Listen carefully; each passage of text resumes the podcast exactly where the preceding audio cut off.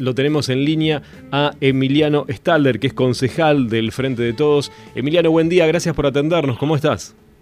Buen día, Coco. Buen día a toda la audiencia, a la gente de Herrera. ¿Cómo están? Gracias por, por llamar y comunicarte.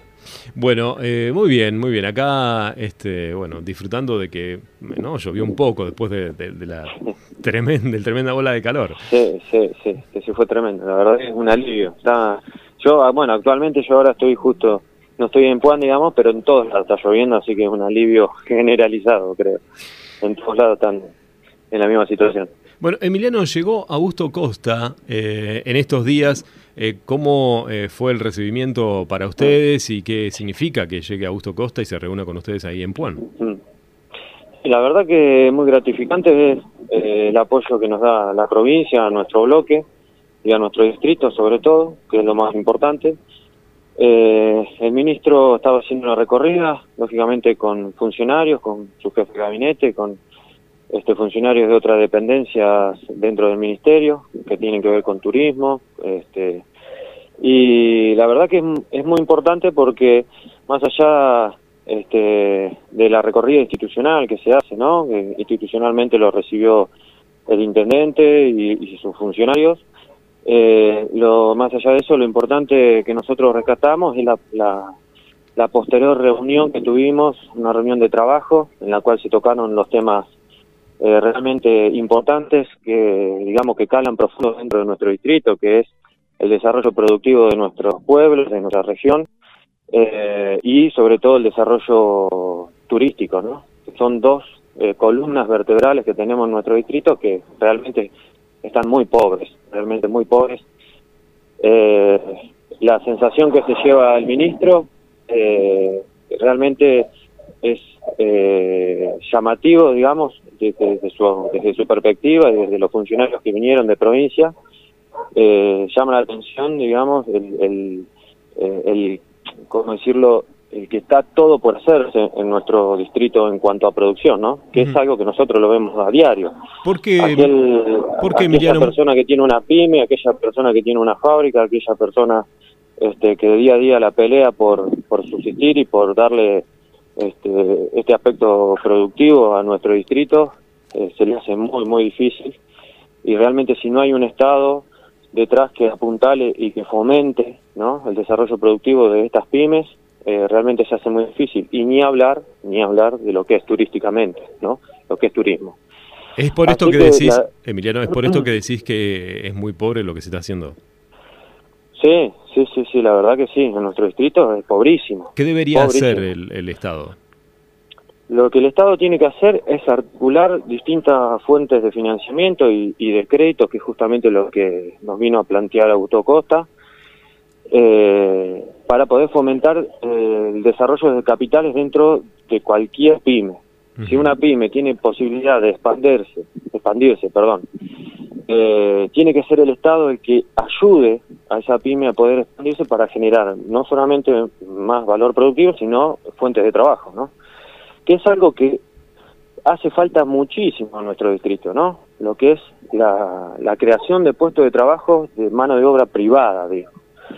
De parte del Estado ya sabemos, hay muchísima gente dependiendo del Estado municipal, pero lo que hace falta en Puan es eh, que haya más desarrollo productivo y turístico. Que nuestro distrito, digamos, nuestra geografía en nuestro distrito es bondadosa, porque realmente tenemos, eh, digamos, eh, tenemos este, eh, un paisaje eh, realmente hermoso, por ejemplo, bueno, en Puan, yo como puanense obviamente lo voy a decir, pero eh, es realmente tenemos mucha materia prima en cuanto a turismo, ¿no? Turismo rural, en todos esos aspectos, eh, hace falta mucho más el fomento sobre eso.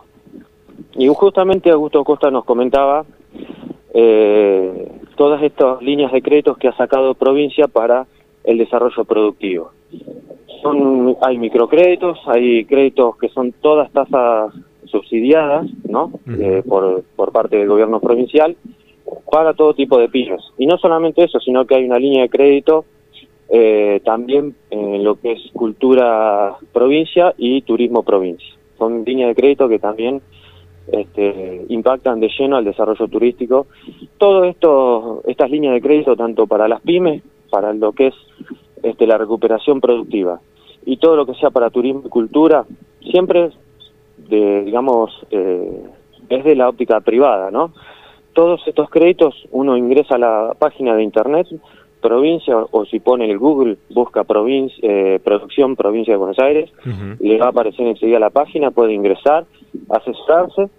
En el caso de que no logre entender algo, se puede comunicar con nosotros, eh, cualquiera de los cuatro concejales que del Frente de Todos, a Franco Bizani, a Nair Rodríguez, Paola Negrete o a mí, y nosotros podemos hacer línea directa, digamos, con el ministerio y poder trabajarlo en conjunto. Emiliano, no tipo de inconveniente. Con respecto, cuando vos decís eh, eh, es muy pobre de parte del Estado, y acá vemos que el, ministro que llegó ayer, bueno, baja líneas de, de, crédito, que ¿es por falta del presupuesto que tiene el municipio de Puan, que también son pobres estas políticas? Sí, sí, por supuesto. Digamos, esto es, desde el aspecto provincial, la provincia trata de incentivar la producción y el desarrollo de las pymes en todos los distritos de la provincia, ¿no? En todos los distritos de la provincia, bueno.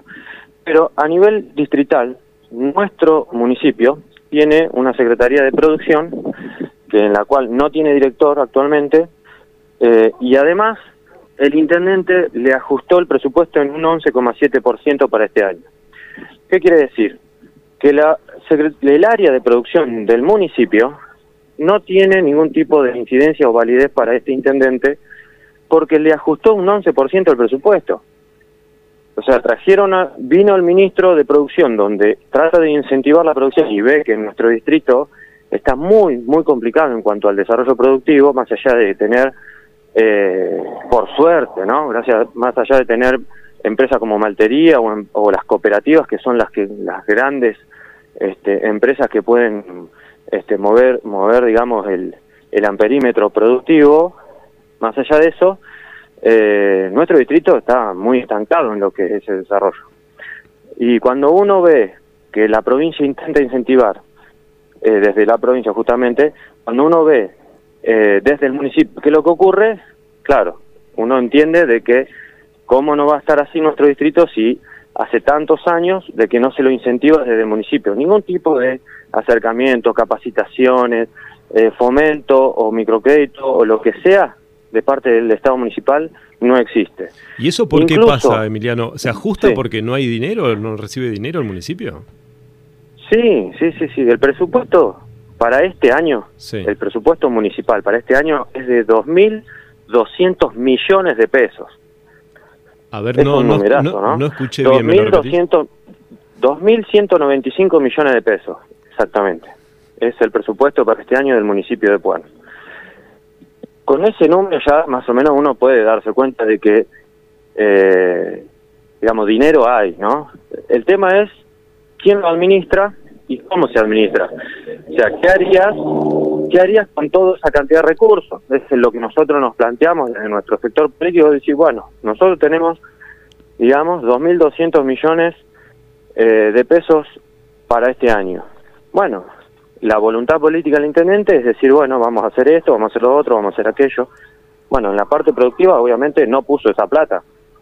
Es más, le ajustó un 11,7% y además no tiene ningún tipo este, de, referente este, dirigiendo el área de producción. ¿No? Pero bueno, esas son cosas que la gente tiene que visualizarlo, lo tiene que ver. Este, y bueno, eh, a la hora, ¿no? A la hora de elegir quién va a administrar los recursos públicos de nuestro distrito, estas cosas las tiene que tener en cuenta, ¿no? Bueno, qué, tema, ¿no? Eh, realmente el tema de la producción y el turismo, como este, te estoy escuchando, bueno, si hay un ajuste y se reciben 2.200 millones de pesos, eh, bueno, realmente se va a tener que rever esa parte, eh, por, lo, por lo menos. Sí, hablar, lo, sí, como vecino es todo voluntad política, es todo voluntad política. Hablando de obras, llegan obras, 10 viviendas que van a ser en el distrito, veo que publicabas en tu cuenta. Sí, bueno, las 10 viviendas son también de parte, digamos, del gobierno de la provincia. Esto ocurren en casi todos los distritos de, la provincia. A Puan, bueno, le adjudicaron 10 viviendas. Eh, el reparto, digamos, en dónde se van a ubicar esas viviendas ya está designado. Eh, eso fue designado por el municipio de Puan.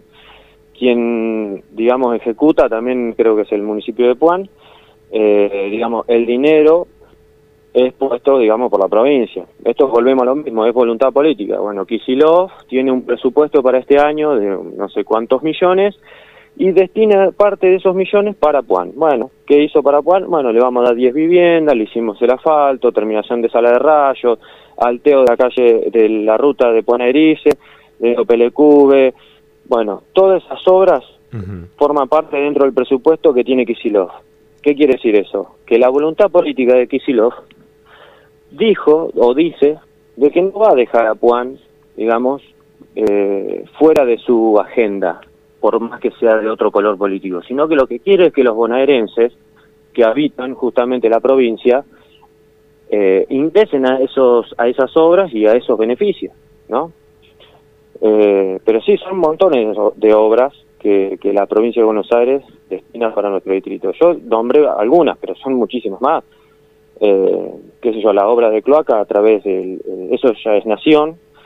Eh, fíjense, ¿no? Fíjense que en nuestro distrito no solamente Kisilov destina obras para nuestro distrito, sino que eh, la nación, el gobierno nacional también, la obra de cloacas, la obra que se está gestionando con, eh, con el bloque de concejales para, eh, digamos, hacer todo nuevo, lo que es la red de agua potable para Felipe Sola, ya se está trabajando, todas esas son obras nacionales, más las provinciales. Pero todo esto lo nombro y lo digo, y no me canso de decirlo, es voluntad política. El que tiene voluntad política lo puede hacer. El gobierno nacional y provincial lo tienen, por eso nuestro distrito se va a beneficiar con esas obras.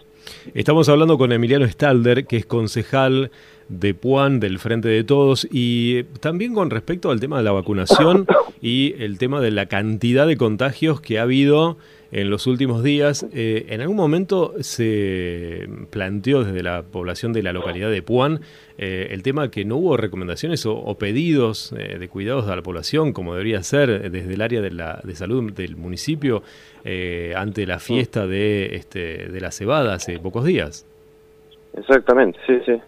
Sí, sí, bueno, el aumento de casos, lógicamente, no, no, el distrito de Puan no está ajeno a la tercera hora, eso es es evidente, en todos los distritos están subiendo muchísimo los casos, pero lógicamente eh, donde más aglomeraciones de personas hay, más cantidad de, contagios se van a, realizar, digamos, ¿no?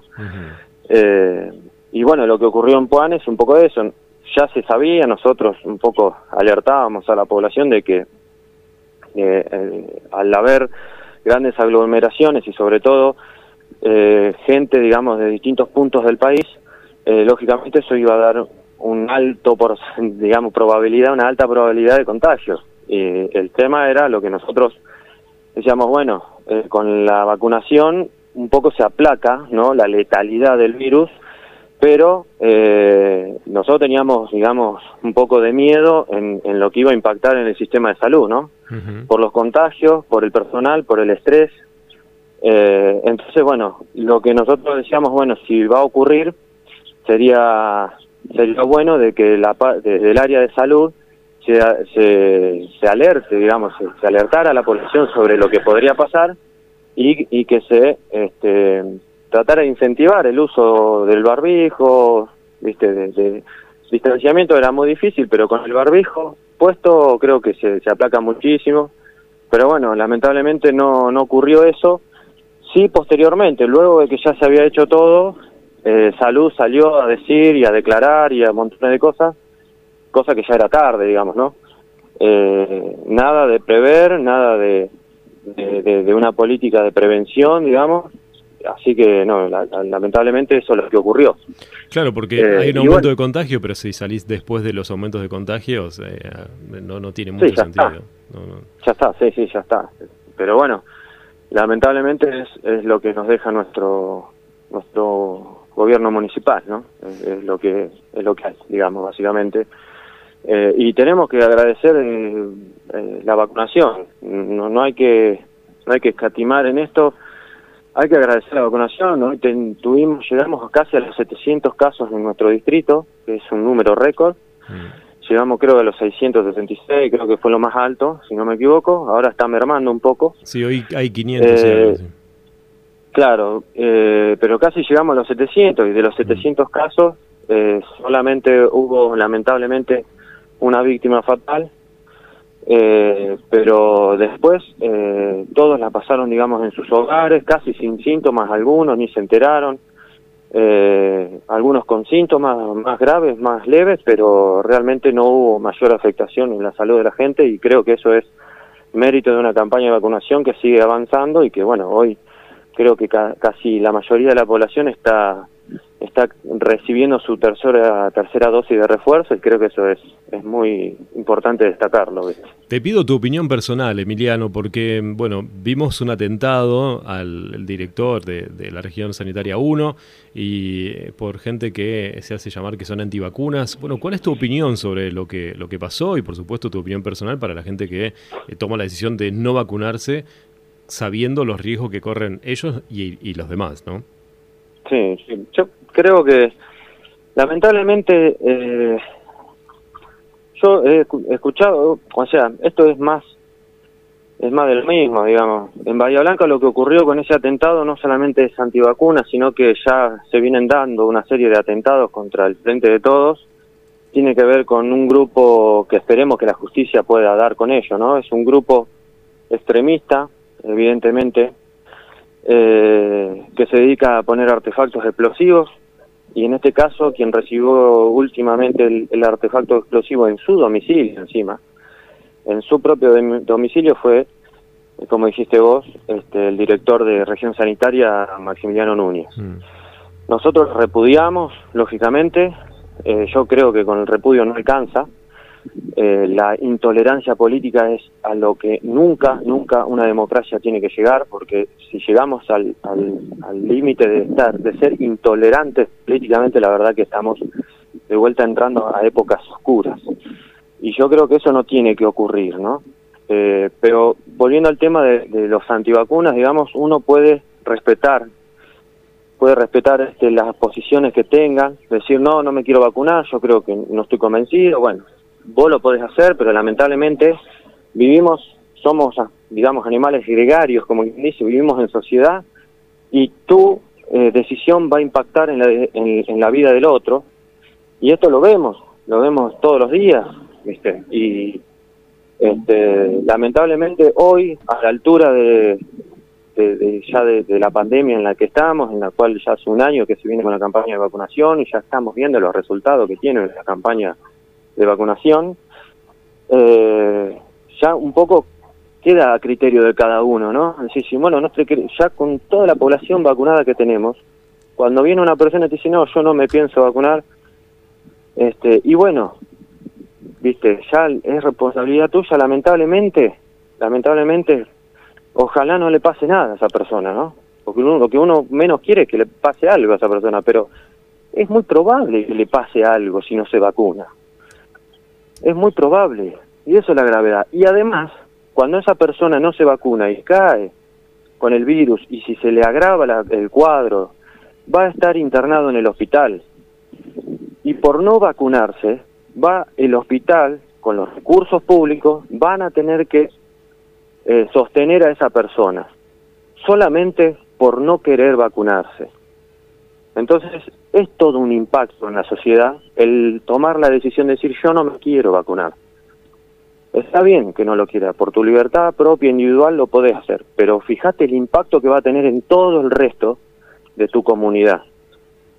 Entonces, bueno, hoy, gracias a Dios, gracias a la concientización, creo que hay una gran mayoría de la población vacunada, casi con la tercera dosis de refuerzo, y creo que eh, ya este movimiento antivacuna va perdiendo fuerza. Tenemos casos puntuales muy famosos como el de Djokovic, que fue hmm. Djokovic, que fue este, casi bueno expulsado de Australia, digamos, por no querer vacunarse. El, por ejemplo, el capitán de Central, porque lo, lo, has visto poco en estos días, que es antivacuna, pero dice, pero bueno, me tengo que vacunar por el bien del club. No importa mi pensamiento ideológico ¿viste? Lo dijo el propio jugador. Creo que ese movimiento ya se va agotando y se va agotando, creo, por los resultados que sí son evidentes de la vacunación. Hoy podemos decir la vacunación funciona y salva vidas. Y la vacunación, en, al fin de cuentas, es la salida a todo este flagelo que estamos viviendo, que nunca pensamos vivirlo, nunca. Tal cual. Emiliano Stalder, con quien estamos hablando, que es concejal del Frente de Todos aquí en Puan. Eh, Emiliano, lo último, eh, con el tema que estamos eh, obviamente tratando en las últimas horas, que tiene que ver con la declaración que hizo el intendente de, de Coronel Suárez respecto al tema de nunca acabar que es el tema perros sueltos en la calle. Bueno, ¿cuál es tu opinión? ¿Qué, tipo de trabajos se están realizando o qué tipo de proyectos le llegan al Consejo Deliberante? Mm. Bueno, mira, es un tema que es muy, muy actual en nuestro distrito también, no solamente en, Coronel Suárez, en todos los distritos ocurre, pero acá en Puan eh, ha tomado una fuerza muy importante y creo una visibilidad muy importante, cosa que tal vez no lo tenía. Y ocurrió a mediados de, eh, casi a finales del año pasado, eh, nosotros tuvimos un llamado por parte de Animales Protegidos de Regueira, para visitar la perrera municipal de Bordenave, ¿no? Que fue, bueno, cuando llegamos encontramos en un estado de, abandono total, digamos, eh, los perros estaban completamente al rayo del sol, eh, con el agua completamente estancada, eh, en estado de putrefacción, en muy buen estado de putrefacción, le, puedo, le puedo poner firma de lo que estoy diciendo, incluso incluso dentro de los habitáculos que tenían, digamos, de los caniles, como dicen, de los perros, estaban cercados eléctricamente para que el perro no se apoyara. Eh, o sea, un, nivel de maltrato animal eh, era un, yo lo voy a decir así tan burdamente, era un depósito de perros. Iban y se los ponía ahí, listo. Era así. O sea, el problema de los perros en el distrito de Puan es un problema estructural. Esto no se acomoda, digamos, teniendo un refugio de maravillas lo que se tiene que llegar es, sí, tener un refugio que sea, digamos, que respete los derechos de los animales y que no sea un lugar donde se maltrate y se castigue al perro, ¿no? Eh, como se lo estaba haciendo. Hoy eso está cambiando, pero lo que ocurre acá es va más allá de una perrera. Para que la, digamos, un refugio deje de existir, que eso es lo que tendría que ocurrir, ¿no? Que no haya perros en la calle, que no haya perros en, perros en el, refugio de, tránsito, digamos. Para que no ocurra eso, tiene que haber una campaña de concientización fuerte en la comunidad, sanciones y multas a quienes hagan algún tipo de, maltrato o, de abandono. Tiene que haber una campaña de castración completamente eficiente, digamos. Hoy eh, la campaña de castración que se está realizando por parte del municipio está funcionando al 50% de lo que tendría que funcionar. Eso para, para que tengan una, una idea. Y tiene que haber eh, una campaña completamente de adopción, que no lo hay. La campaña, todo esto impulsado desde el Estado municipal. Nosotros estamos trabajando en una ordenanza que regule el funcionamiento de, la, de los refugios del distrito de Puan, que son dos, uno que está en Puan y otro que en Bordenave, nosotros pudimos este, visitar el refugio de Puan también, que realmente es una maravilla. La gente que, cuida de esos animales son mascoteros, aman a los animales. Te puedo asegurar de que realmente los tienen este, como en su casa, como en su casa. Y ese tipo de funcionamiento se tiene que reglamentar para que no ocurra más lo que ocurrió en Bordenave.